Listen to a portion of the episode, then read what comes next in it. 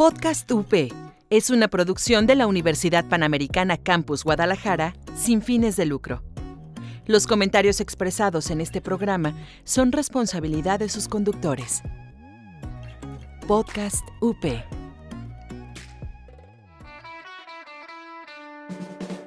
Estás escuchando Podcast UP.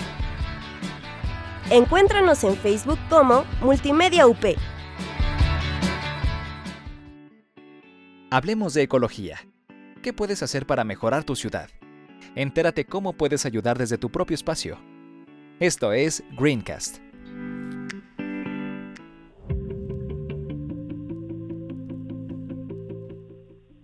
Hola, ¿cómo están? Bienvenidos a Greencast, un, un podcast de conciencia ecológica. Yasmin Arias está en los controles, yo soy Sandra Iñiguez y te recordamos que nos puedes encontrar en Facebook e Instagram como arroba Greencast Podcast. Somos parte de Podcast UP, puedes buscarnos también en iBooks y escuchar todos los programas que producimos aquí en la Universidad Panamericana Campus Guadalajara. Y bueno, hoy tenemos un tema padrísimo, vamos a hablar de moda vintage, una corriente que ha tomado mucha fuerza, primero por el gusto de rescatar piezas valiosas y también por ayudar al planeta, dejando de consumir y enriquecer a una de las industrias más contaminantes del mundo, que es eh, el fast fashion, ¿no? Y bueno, pues para hablar precisamente de esta moda vintage, tenemos una invitada muy especial, una experta tapatía. Ella es Vanessa Robles de la tienda Volver Vintage y Memoria. Vanessa, ¿cómo estás? Hola, buenos días, muy bien, muchísimas gracias por invitarme a este programa. No, pues nosotros estamos felices de tenerte porque, bueno, déjenme platicarles que Vanessa es licenciada en Ciencias de la Comunicación, es maestra en Ciudad y Espacio Público Sustentable por el ITESO, trabaja en medios de comunicación desde 1991 y ha recibido dos premios Jalisco de Periodismo y un premio Iberoamericano Nuevo Periodismo, todos sobre temas sociales como pobreza, medio ambiente, derechos humanos, cuestiones de género, etcétera. Y bueno, pues llegaste a este punto, Vanessa, de apoyar también el comercio local y de hacer cosas interesantes por el planeta. Cuéntanos cómo nace este proyecto de Volver Vintage y Memoria. Mira, pues es una larga historia que por supuesto no solamente tiene pues episodios felices, sino también algunos episodios tristes que tienen que ver con mi vida personal.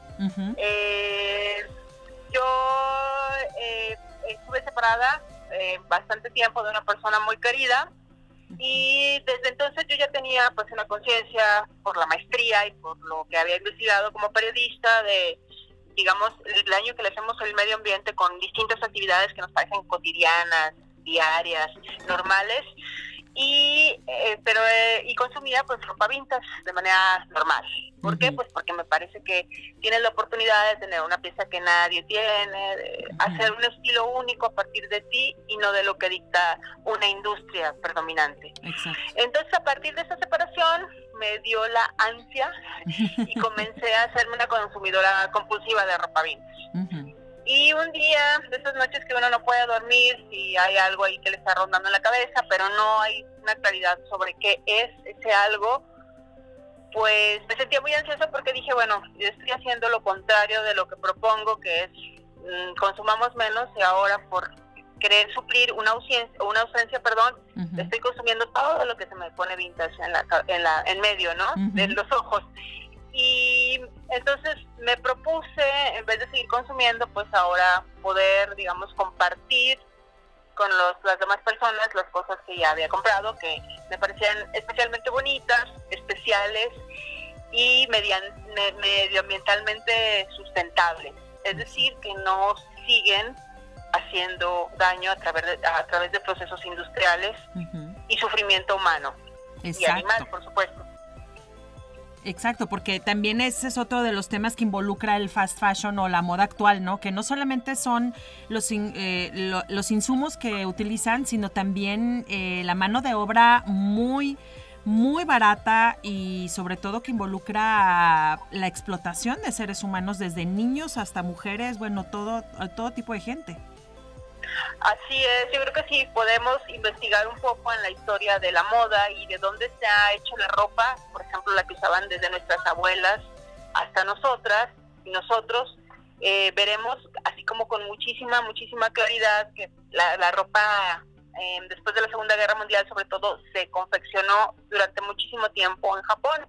Yo que soy de una generación mucho más anterior que la de ustedes, yo me acuerdo que en los años 70 y 80 todavía, mucha de la ropa nos hacíamos la burla, porque una manera muy mexicana de decir dónde estaba hecha decía Made in Japan, ¿no? Made in Japan. Este, y luego, eh, bueno, la, los, los grandes empresarios, las empresas así monstruosas de la moda, comenzaron a ver pues que era más barato producirlo en otras partes, entonces se fue recorriendo geográficamente eh, la confección de las prendas hasta que llega pues, de China a Indonesia y otros países del Oriente, también en las partes de México y de Centroamérica, donde las grandes marcas de la ropa este, están produciendo, digamos, a 20 pesos el día. Eh, y, y muchas veces cosas que nos ponemos diario, pues implican que un niño estuvo trabajando en la confección de, de las de las de las prendas no tan tan bonitas que se ven en los aparadores y que la distribución de la ganancia por esa producción pues es bastante inequitativa. Eh, hay niños, por ejemplo, en el Oriente, y no lo digo yo, hay, digamos, las agencias internacionales como la OIT y la ONU, eh, hay reportes muy fidedignos de que hay niños que son vendidos por familias muy pobres que no tienen otra manera de mantener al resto de los hijos más que vendiendo a uno que pasan el resto de su vida en una fábrica en condiciones pues de esclavitud moderna. Eso, porque no solamente es que sean menores de edad, sino también los tienen en unas condiciones pésimas. Claro. A veces infrahumanas, ¿no? Así es. Sin contar con que, digamos, si, si hubiese dos intereses superiores en este momento histórico del planeta, serían uno, el medio ambiente, y dos, pues la niñez es el interés superior, ¿no? Se sabe.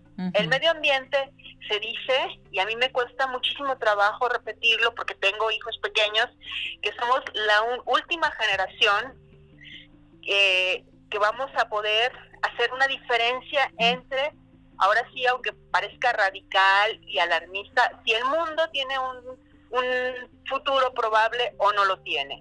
Y eso, aunque queramos cerrar los ojos, seguir el mismo eh, tradición de consumo que privó después de la revolución industrial, pues nos debería estar preocupando un poco. Claro. Y todo esto tan bello que tenemos, eh, los árboles, la tierra que nos, que nos da de comer, la lluvia, puede ser radicalmente distinto y a mí me cuesta muchísimo trabajo y muchísimo dolor en, digamos, no poder difundir este mensaje de lo, que hacemos todos los días nos está nos está matando no solo a nosotros sino a algo todavía superior que es la casa común la tierra. Exacto, al final de cuentas nadie se puede escapar, ¿no? Y justamente tú hablabas de, de algo, eh, lo que comentabas de la ropa hace varios años, que estaba hecha en, en Japón y había una calidad superior, Vanessa, era mucho mejor hecha la ropa, ahora pues ya te dura dos, tres lavadas y se desbarata. Pero tú, en tu experiencia con esta tienda que tienes ahora, eh, ¿qué consideras vintage? ¿Qué se puede considerar vintage? Y, a partir de qué años lo consideras así? Ajá, mira, eh, yo, yo antes quiero aclarar una cosa, es decir, si bien vintage es algo más exquisito, más cuidado, más curado. eh, a mí a veces me preguntan, entonces segunda mano no. Pues yo digo que segunda mano sí. Hay personas, muchísimas en este país, en todos los países, que no tienen acceso a la ropa nueva y esta comercio de segunda mano me parece indispensable para que muchísima gente pueda vestirse. Y más que si hay una diferencia. Sí, sí, sí, sí. Este, yo, lo que yo no quiero es criticar, digamos, eh, el, consumo de segunda mano es sustentable, sin duda. Eh, lo que yo hago es ir un paso más allá y eh, hacer una curaduría de las prendas como mucho más, con, más especializada en conocimiento. A mí me gusta tener prendas que representen una época, un momento histórico, etcétera. Entonces, ¿qué se considera vintage? Vintage se considera en este momento la ropa desde 1920 hasta 1990. Es decir, con por lo menos, eh, por lo menos 20 años eh, transcurridos desde su confección. Ah, ok. Entonces, ¿qué va a pasar el próximo año? Que vamos a estar en 2020. Pues Ujú, entonces la ropa de 1920 ya se considerará una antigüedad. ujú. Ya como se sería a partir a las del cosas 30. con más de 100 años. Ah, perfecto. Oye, y, estas prendas, ¿tú cómo las consigues? Porque sabes que yo me meto a tu página y me fascino de las cosas que puedes encontrar. Encontré un chal ruso de 1970. Ayer posteamos en la página unos moños o pajaritas eh, de, de 1950. Eh, vi en la mañana que posteaste también que tienes en este momento joyas de entre 1930 y 1970. Ya está. ¿Cómo las consigues? Mira, pues eso es una de las cosas que le agradezco a mi formación de periodista, ¿no? Eh, cuando uno es periodista o está en esto, como tú sabes, pues te enseñas a, a como a, a localizar puentes. Eh, hay, hay bastantes maneras de conseguirla. Una de ellas sí es, y, y la vintachera que diga que no es cierto, pues no es, está mintiendo, pues a meter a esos lugares de segunda mano y esculcar entre un molote de ropa tremendo y luego pues en mi caso y yo creo que en el de la mayoría de las tiendas Vitas desde Guadalajara es ir a pasar por un proceso de desinfección Sí, claro. y, y muchas veces de restauración de esas prendas. ¿Tú lo haces a Eh, mano? Sí, claro, por supuesto, por supuesto. Yo yo les digo que me dedico a lavar y planchar ajeno, tal cual, y literalmente, y a mucha honra. Sí, claro. Eh, yo lavo todo, ah, eh, lo que dice lavado en seco, yo lo lavo. Eh, porque además el proceso de la, de la tintorería, pues también contamina bastante, ¿no? Sí, muchísimo químico. Este, sí, sí, sí, muchísimos químicos. Yo lo lavo con jabón súper neutro, en agua muy fría para que la ropa no se maltrate.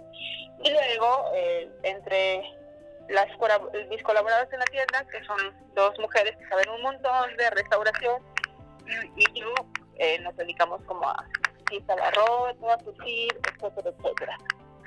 Y además, eh, una vez que empecé a tener la tienda, que yo pensé que siempre iba a pasar, así como de montones de ropa arriba de un cerro, el- eligiendo ropa que me fascina, ¿eh? Eh, ocurrió algo muy interesante y es que la gente comienza a ubicarte y a decir, ah, yo tengo ropa, mi abuelita dejó mucha ropa y no sabíamos qué hacer con ella. Y, y Y empieza otro tipo de compra como mucho más fina. Ajá. Porque ya ahí Ajá. ya la, la prenda está llegando a ti, ¿no? Así es, la prenda llega a mí y pues tengo ropa así como muy interesante. Por ejemplo, tengo algunas prendas de una mujer que se llama Melania Dorantes, se llamaba. Y Melania eh, en los años 40 fue modelo de Diego Rivera. Ajá. Eh, no tengo ropa, tengo dos o tres cosas de ella desde los años 40, pero la mayoría es de los años 70, 80 y 90. Pero aún así me parece que esta historia recuperada y hacer como esa especie de etnografía de, la, de las prendas, pues es valioso porque pues hay textiles que ya no se elaboran más, eh, hay, hay este eh, hilados o tejidos que ya no existen y todo eso pues es conocimiento. En realidad me parece que, eh, y siendo sincera, pues hay vintacheras aquí en Guadalajara que saben de eso mucho más que yo, pero entre todas tenemos como una comunidad de conocimiento bastante interesante. Ya tú nada más de ver la prenda puedes ver, puedes calcular el año en el que la hicieron. Eh, la, la vista de la prenda es una referencia muy importante, pero además, y yo eso lo aprendí de otras vintacheras, como Joana de Green Hat eh, y otras tantas que, al- de- a las que les compré ropa y que siguen siendo mis amigas, porque esa es otra cosa muy interesante de la comunidad. Pero ellas lo primero que hacían, yo me fijaba, era voltear una prenda al revés y ver las costuras o la terminación de la tela. Eh, entre más se vaya terminando, por ejemplo, eh, de manera muy delgadita la tela en, eh, de, de una prenda, eh, es, quiere decir que es más vieja o que en determinada época pues no, no, no le hacían bastillas, sino dejaban que la tela se se fuera haciendo delgada y así remataba una tela para que no se deshilara. Por ejemplo, el over. Hay una puntada que hacen las máquinas modernas industriales, es. que es el over, que es como un zigzag Sí. muy, muy, muy, muy, muy este tupido. Eh, el over no se usaba antes, o sea, el over es una puntada de unas máquinas relativamente nuevas, eh, los desfilados, los estilos de la ropa, pues sí, más o menos es un aprendizaje continuo bastante emocionante y de verdad es apasionante. Es, es como encontrar una nota para mí que, he ejercido tantos veces el periodismo, pues encontrar una prenda que tú dices, wow, es como encontrar la nota, ¿no? Claro. En, un asunto. Una prenda que te habla y que te cuenta, ¿no? Toda su historia.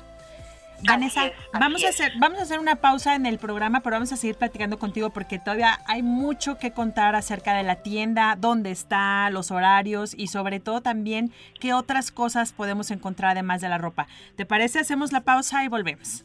Aquí nos vemos. Regresa a Guadalajara Camilo VII con la presentación de su nuevo disco Navegantes. No te lo pierdas. 20 de septiembre en Teatro Diana. Adquiere tus boletos en Ticketmaster o taquillas del teatro. Power, un espacio donde buscamos un equilibrio en diversas facetas de nuestra vida cotidiana. Temas relevantes y de actualidad como esparcimiento, entretenimiento, salud, finanzas, vida espiritual, profesión y emprendurismo, entre otras. Acompáñanos con nuestros invitados especiales en los temas mencionados. Escucha Pink Power en Podcast UP. Estamos de regreso en Greencast y estamos platicando con Vanessa Robles de Volver Vintage y Memoria sobre precisamente este tipo de prendas. Y bueno, investigando un poco, leímos por ahí que el término francés vintage proviene de vendage o vendimia. Se trata de prendas cuyo valor se incrementa con el paso del tiempo y se le considera una prenda vintage cuando tiene ciertos años. De hecho, Vanessa ya nos estuvo explicando eh, un poco sobre eso y pues vamos a seguir con el tema. Eh, Vanessa, estábamos hablando de la unidad que se da también entre muchas personas aquí en la ciudad de Guadalajara, que se empezó a crear esta conciencia. Yo no quiero decir que a ponerse de moda, porque creo que es más bien una, una creación de conciencia sobre lo que tenemos que hacer y se empezó a hacer una comunidad muy estrecha. Cuéntanos esta parte.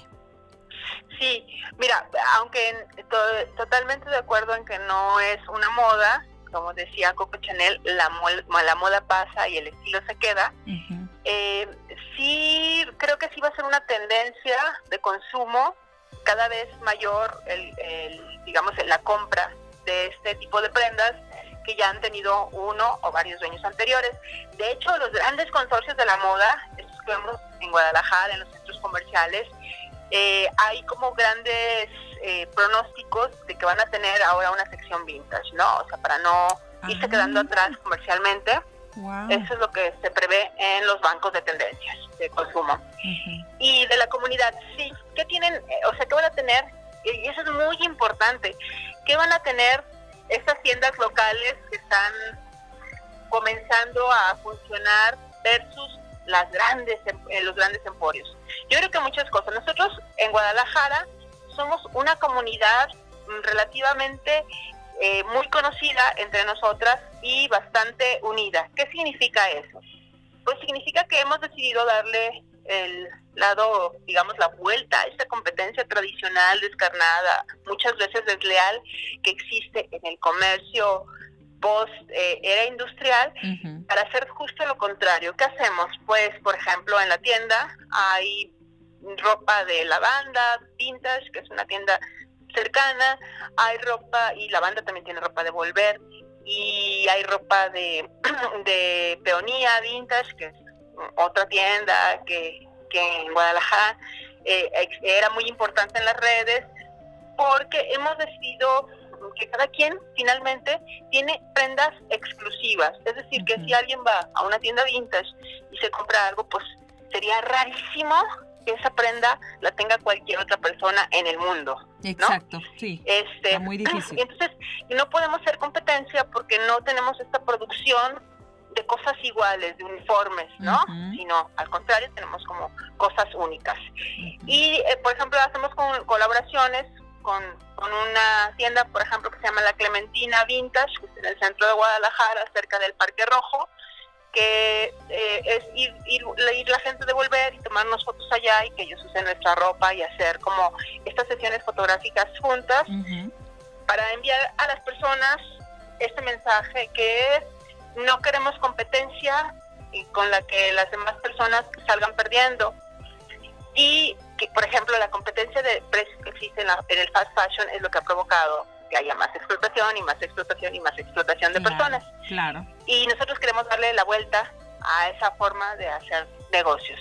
Y la segunda es cuando alguien compra cualquier producto en una tienda local, está generando eh, una, una ganancia más dirigida a las personas que venden en la localidad y que viven en la localidad. Es decir, se genera riqueza local. A diferencia eh, de los grandes emporios digamos, en los, en los que la riqueza se tiene que dividir en tantas personas que a los que se dedican directamente a la producción, pues les quedan muy pocas cosas, ¿no? Claro, y no se va ni a España, ni a Holanda, ni a ningún otro lado, se queda aquí en Guadalajara. Se queda aquí y genera riqueza aquí, lo cual genera un círculo eh, virtuoso en vez de un círculo vicioso. Y lo, creo que lo más importante es, eh, no es que nuestra ropa no haya contaminado, sería una falsedad decir, ay, la ropa vintage nunca contaminó. No, no es cierto.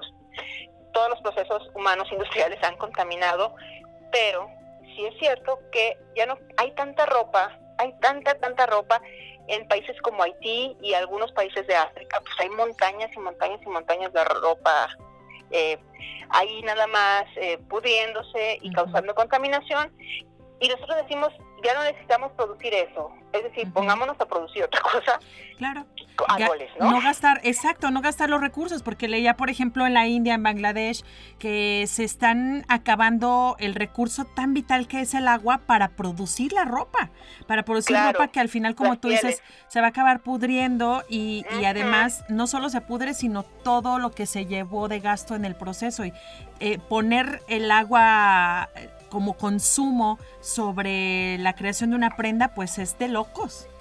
Claro, y, produzcamos lo necesario, es decir, a mí no se me ocurría vender en la tienda unos calzones o ropa íntima, pero eh, ¿por qué no nos dedicamos a producir lo necesario y producimos y hacemos negocio y una vida digna para las personas de la producción de otras cosas como árboles que generen oxígeno, como plantas de tratamiento. En vez de, es decir, no, no, no, tenemos por qué renunciar a los bienes que nos dan satisfacciones y bienestar, como salud, como pagar ciertas cosas. Nadie está proponiendo eso, pero sí hay otras formas y otros productos de bienes y de consumo que pueden generar negocio y ser mejores para el planeta, que yo insisto, somos la última generación que puede hacer el cambio real en el planeta.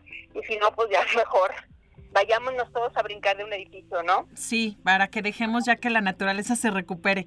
Oye, hay, otra cosa que también me llama la atención en, en la tienda, que es eh, son las joyas, porque no solamente hay ropa, hay joyas, hay bolsas, hay accesorios, y uno, una de estas colaboraciones que me llamó la atención, porque no solamente son joyas vintage, vi que estás también, eh, por ejemplo, en un intercambio con, con Carla Barajas, a quien le mandamos un, un gran saludo, en este proyecto que crearon ustedes que se llama Impronta de Joyas Chingonas. A ver, cuéntanos de este proyecto. Sí, mira, Impronta de Joyas eh, salió después de que, bueno, yo ya, yo ya estaba empezando a vender algunas joyas. Cuando nos preguntan, ¿ustedes las hacen? Y decimos, no, las hacen los indígenas, porque, bueno, pues la Shakira es un patrimonio cultural de los indígenas y raritari eh, aquí en México y, luego de otras culturas también. Eh, yo estaba como empezando a vender estas joyas y luego Carla salió de un proceso de cáncer que es bastante conocido públicamente. Sí. Y estaba como con muchísimas ganas de vivir, que fue la que lo que la, la hizo librar el cáncer, pero también con muchísimas angustias sobre y ahora qué vamos a hacer, qué voy a hacer, este, qué voy a hacer. Claro. Y eh, pues si algo tenemos las dos es que somos bien buenas para platicar y nos gusta andar como de pata de perro eh, aquí y allá. Y le dije, bueno, pues ¿por qué no? A partir de esta venta que estoy haciendo, que es bastante caserita, eh, hacemos algo mejor y algo como más organizado, que es una empresa pequeñísima eh, que se dedique a vender la producción de personas joyeras que están trabajando de manera independiente también aquí en Guadalajara para poder tener una distribución y en vez de ser gandallas con las ganancias, pues hacemos que cada quien nos diga, que cada quien eh, diga cuánto quiere ganar y, nos diga hasta cuánto podemos dar sus, sus piezas. Claro. Y eso fue lo que lo que estamos, lo que comenzamos a hacer, a veces con más éxito que otras, pero también muy conscientes que un tipo de empresa que no quiere quedarse con todo, que es como un poco más consciente, eh, pues no es tan fácil ni tan hecho el camino Eh, para salir adelante, ¿no? Claro. ¿Qué es lo más, dentro de todo este mundo vintage en el que te has sumergido, Vanessa, qué es lo más valioso que has encontrado? Obviamente no lo más costoso, sino qué prenda ha sido la más valiosa para ti. Mira, pues la más sorprendente te voy a contar. A ver. Eh, hay un hay un programa que muchísimas generaciones de estadounidenses siguen viendo y, y vieron desde los años 50 que se llama I Love Lucy. Ajá. Y ay, Lucy, la protagonista de, este de esta serie de los años 50, muy típicamente estadounidense, se vestía con la ropa que diseñaba un hombre que se llamaba Don Loper.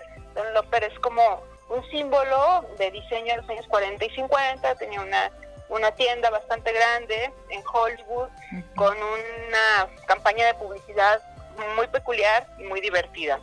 Bueno, pues un día en esta búsqueda, no fue aquí en Guadalajara, fíjate, fue en Tijuana, eh, había un vestido ahí hecho bolas eh, y me dieron el precio y dije, no, no, no, no lo puedo comprar hoy, porque de verdad no tenía dinero. y luego regreso a Tijuana y lo volví a encontrar en la misma tienda y ya estaba con una oferta, pero aún así dije, no, no, no, no tengo que, no vengo a comprar ropa, vengo a trabajar. y la tercera vez ya estaba eh, en oferta sobre oferta. No, eh, ya un era tuyo. Que estaba escocido, que, que tenía así como defectos. Y dije, bueno, lo voy a comprar sin saber lo que era, ¿eh? A mí nomás me latía el vestido, me gustaba muchísimo, es un vestido el típico, vestido con negro con, con lunares blancos. Y luego cuando llegué a la casa, lo empecé a ver y dije, uy, se me hace que este vestido es, es algo especial. Y le puse la bastilla, le cosí y le remandé algunas cosas. Y a las 2 de la mañana, porque soy un poco obsesiva a veces con el trabajo, lo planché. Y entonces cuando lo iba planchando, en la medida que lo iba planchando, iba como emergiendo el cisne del patito feo Ajá. y vi que era un vestido súper bonito de seda, este, y, y nomás por no dejar, a las dos y media de la mañana cuando terminé, prendí la computadora y googleé la marca y me sorprendí muchísimo de que todo el tiempo había tenido, eh, creo que hasta lo puse en la lavadora, en este afán de lavar todo muy bien, se- selecciono siempre lo que voy a lavar con mis manitas y lo que voy a poner en la lavadora con su vinagre para que se conserve y se desinfecte. Bueno, ese lo había puesto en la lavadora. Y cuando me di cuenta de lo que era, dije, no, no, no puede ser. No, No. es un vestido que tiene muchísimo valor, no solamente mm, en un estilo de ropa y en una época, sino simbólicamente para una cultura Ujú. que es la estadounidense. Eh, I Love Lucy era una serie Uy, icónica. típicamente y anticomunista y eso implica una parte de la historia muy importante no solamente de la ropa sino de la historia de los países de la geopolítica de la humanidad etcétera Ujú. O sea, representa todo, toda una época. así es ¿Sí lo usas? Las minifaldas de los años 60 los vestidos en línea de los años 60 que es así como mis prendas preferidas eh, representan un momento eh, muy particular de la historia de la humanidad, por lo menos en los países occidentales. Oye, ¿y si usas el vestido? No, no, no, lo voy a vender. No, ti- es para un cuerpazo de sirenita que yo no tengo. Ah, bueno, es que esa es otra, ¿no? También uno. Te puedes encontrar algo, pero pues a veces también en esa época, a ver, ve simplemente la propia Lucy, ¿no? Ves que tienen unas cinturas pequeñísimas. Ajá, y unos curvos, unas y así, entonces, pues no, no, no, no, no. Y además, esto de vender justo es como un ejercicio personal tremendo Sí, de desapego de las cosas materiales, ¿no? Rescatar y dejar ir. Sí, no, a veces me duele muchísimo. No, voy a mentir. Hay, hay cosas que digo, no. Eh, no sé, me encontré una blusa tipo victoriana de los años 60, 70 y le puse un precio al que no vendo ninguna blusa en la tienda para que nunca se vendiera y al día siguiente se vendió, ¿no? Era mañosamente, me quería quedar con, con esa blusa, pero no lo logré. La vida diciéndote con- con que no. prendas, ¿no? La vida te decía, no, Vanessa, no. Oye, nos queda poco Sí. tiempo, pero platícanos dónde está la tienda, cuándo podemos visitarla, qué días, horarios. La tienda está en la zona de Chapultepec, que es una zona pues, que en los últimos años es, por fortuna, eh, es un espacio público muy importante de la ciudad. Y está en la calle ah, Guadalupe Montenegro, que es la misma calle del, del- de, de la Telefónica, que está ahí, la más grande de México, eh, del Black Coffee, de, de- es, un, pues, es un corredor importante. Está en la cochera de un restaurante que se llama Siam, de comida tailandesa, así que pueden ir a comer muy rico y luego bajarse a la tienda o viceversa. Si no quieren que la comida haga estragos en su estómago. y, y después este, pasar a la tienda. Ahí oh, una, una, una de las características de- del negocio es, pues ahí invitamos té y café a, quien llegue, compre o no compre. Y por supuesto, agüita si tienen sed. Eh, y nuestros horarios son, como son tan diversos cada día, eh, el más fácil es de 2 de 2 de la tarde a 8 de la noche entre semana y el sábado hasta las 9 cerramos, es decir, per- permanecemos abiertos hasta las 9 y el domingo, digo, perdón, el viernes permanecemos abiertos hasta las 9 y el sábado permanecemos abiertos hasta las 10 de la noche. Oye, pues excelente. Muchísimas gracias, Vanessa, por darnos tu tiempo. Gracias por, por regalarnos esta información también, que creemos que va a ser de muchísima utilidad. Y prometemos, ya aquí estoy eh, diciéndole a Jazz, que prometemos darnos una vuelta, tomarnos la foto, probarnos algo, traernos algo lindo de volver vintage y memoria. Muchas gracias.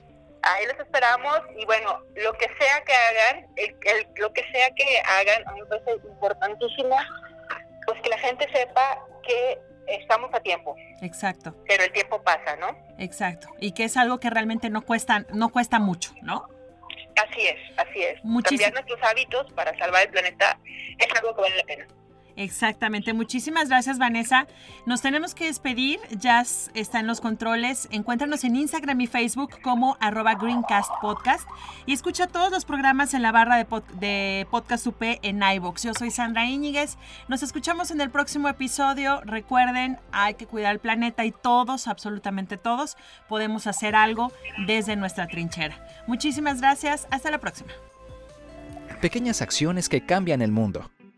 Escuchaste Greencast. Descarga programas anteriores en iBooks. Búscanos como Podcast UP.